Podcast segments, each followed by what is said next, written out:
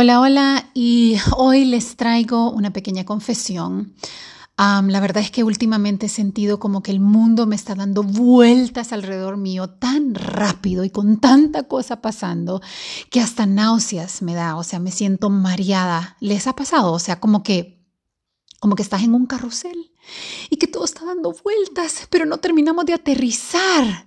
Eh, siento que todo ha cambiado. Eh, antes, a pesar de que uno realmente nunca está en control, pero había una sensación de control, ¿sabes? Había un sentido de orden. Hoy día como que no podemos tener un horario porque pues depende, depende si, si te van a dejar salir o si no. no podemos estar seguras. Justo anoche estuvimos como media hora eh, a la hora de cena con las niñas hablando de que, pero espérate, y entonces vamos a bajar, no vamos a bajar, pero si vas al súper, pero y entonces si vamos a salir, van a poder, eh, viene mi cumpleaños, van a poder venir a verme, no nos vamos a ver. antes era tan fácil aprovechar un mandado, o sea, decir, bueno, voy a ir a su casa rapidito, me toma media hora, ahora ahora, es imposible porque todo da vueltas y no sabes si este carrusel va a parar o no va a parar. Y de verdad que yo he estado pidiéndole a Dios, Señor, dame paz, dame paz, que este carrusel pare.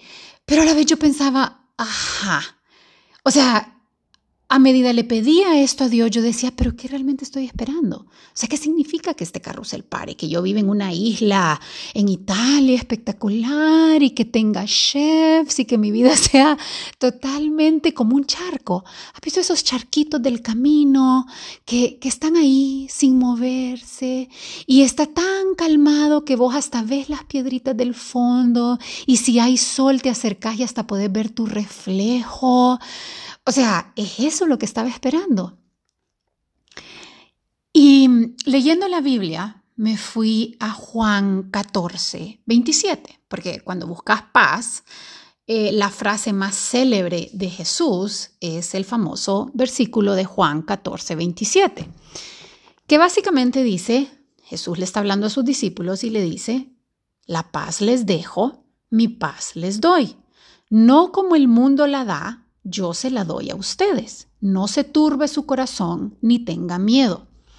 En la versión de La Pasión, que ustedes saben que me encanta, es en inglés, pero se la voy a traducir, dice, Jesús le dice a sus discípulos, les dejo este regalo de paz a ustedes, mi paz, no el tipo de paz frágil que el mundo da, pero mi perfecta paz.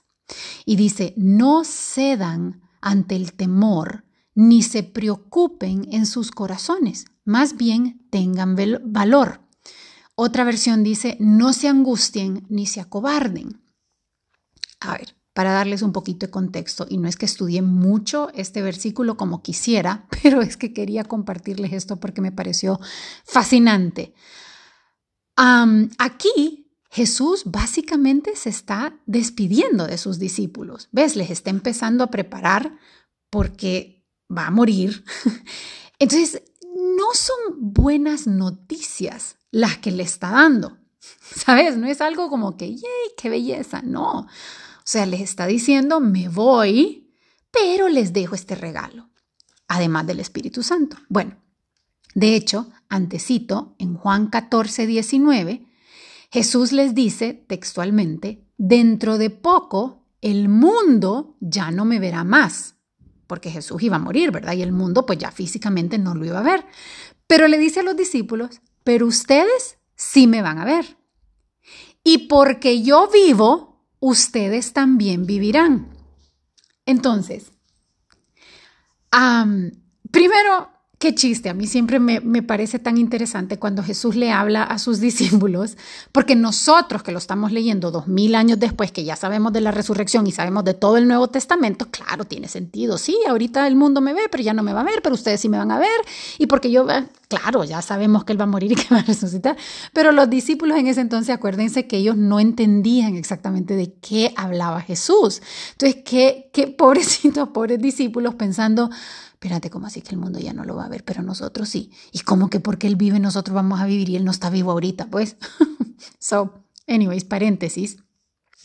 Pero me imagino también, qué irónico viendo para atrás, que Jesús les diga que una vez Él resucitado, porque él vivía, ahora ellos también iban a vivir. Porque si nos ponemos a pensar, la vida de los discípulos antes, pues era bastante pacífica. O sea, estaban viviendo en unos tiempos políticos espantosos, qué época la de Jesús para venir a nacer, el imperio romano que tenía a los judíos totalmente esclavizados y oprimidos, y los discípulos eran personas que no se metían en problemas. Ellos tenían su vida tranquila, eh, no, no buscaban un liderazgo político, no buscaban realmente ningún tipo de liderazgo, pasaban su vida con su familia o en su trabajo, pero no se metían a problemas. Y sin embargo Jesús les dice, porque yo vivo, ustedes también vivirán. o sea, como diciéndoles, la vida que tenían antes, no, no, eso no era vida. A pesar de que a nuestros ojos era como no, pero estaban bien en paz. Jesús les dice, no, no, no, ahora, cuando yo eh, resucite, ahora ustedes también van a vivir. Pero si conocemos la historia, la vida después para los discípulos no era una vida de paz, era una vida de persecución, muerte, rechazo, cárcel, en fin, nada fácil y cero paz. Pero Jesús no piensa eso. Jesús les está diciendo, ahora, porque yo vivo, ustedes también vivirán. Y entonces regreso a mí hoy donde ustedes, mi mundo sigue dando vueltas alrededor y no para. Y me imagino que muchos de ustedes igual, el mundo está dando vueltas y vueltas y vueltas y a una velocidad mucho más allá de lo que nosotros podamos entender y no sabemos ni cuándo va a aterrizar ni a dónde vamos a aterrizar. Y entiendo, leyendo ese versículo en contexto, entiendo que ese charco en el camino que tanto anhelo hacer, que no se mueve, que refleja una quietud inmensa, realmente no es que está en paz. Ese charco está quieto porque está muerto. Ahí no hay vida, es un agua estancada que si la dejas por más tiempo lo que críe es zancudos, muerte. En cambio es el carrusel, ese carrusel que está dando tantas vueltas alrededor de uno, eso es lo que está vivo. Mientras uno en medio se come su ice cream y sonríe tranquilamente, porque la paz de Dios no es pasiva, es más bien esa perfecta energía que encontrás en medio de tanta actividad o tanto movimiento, como ese rombo. ¿Has visto esos rombos que uno, yo no sé si ustedes se acuerdan, pero uno de chiquito, yo no sé cómo le llaman rombo o trompos, que lo enrollas alrededor de un hilo y cuando lo tiras y cuando más rápido va, es que más eh, quietud está el rombo. Uno de afuera, como el carrusel, que vos de afuera lo ves dando vueltas y dando vueltas y dando pero la gente adentro no es la que se está moviendo, es el carrusel, pero la de adentro está en perfecta sintonía. Entonces, ¿qué es lo que esto me enseña a mí? Y espero que esto les traiga algo de mensaje a ustedes. Yo lo que siento cuando veo este versículo es no tenerle miedo a sentir esos altos y bajos de la vida, porque son parte de estar vivos. No hay un sentimiento, o mejor dicho, no existiría un sentimiento alto si no existiera el bajo. Es parte de la vida. ¿A qué le vas a ganar si no tenés nada que vencer? ¿Por qué vas a agradecer si nada te está costando? Es necesario tener la oscuridad para tener la luz y para ver la diferencia.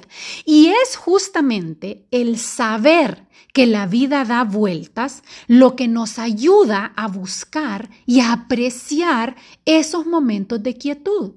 O sea, todo eso que sentimos, el miedo, la ansiedad, la duda y aún la derrota, es parte del proceso que nos ayuda a llegar a encontrar esa perfecta paz que está más allá del alcance de las circunstancias y los sentimientos.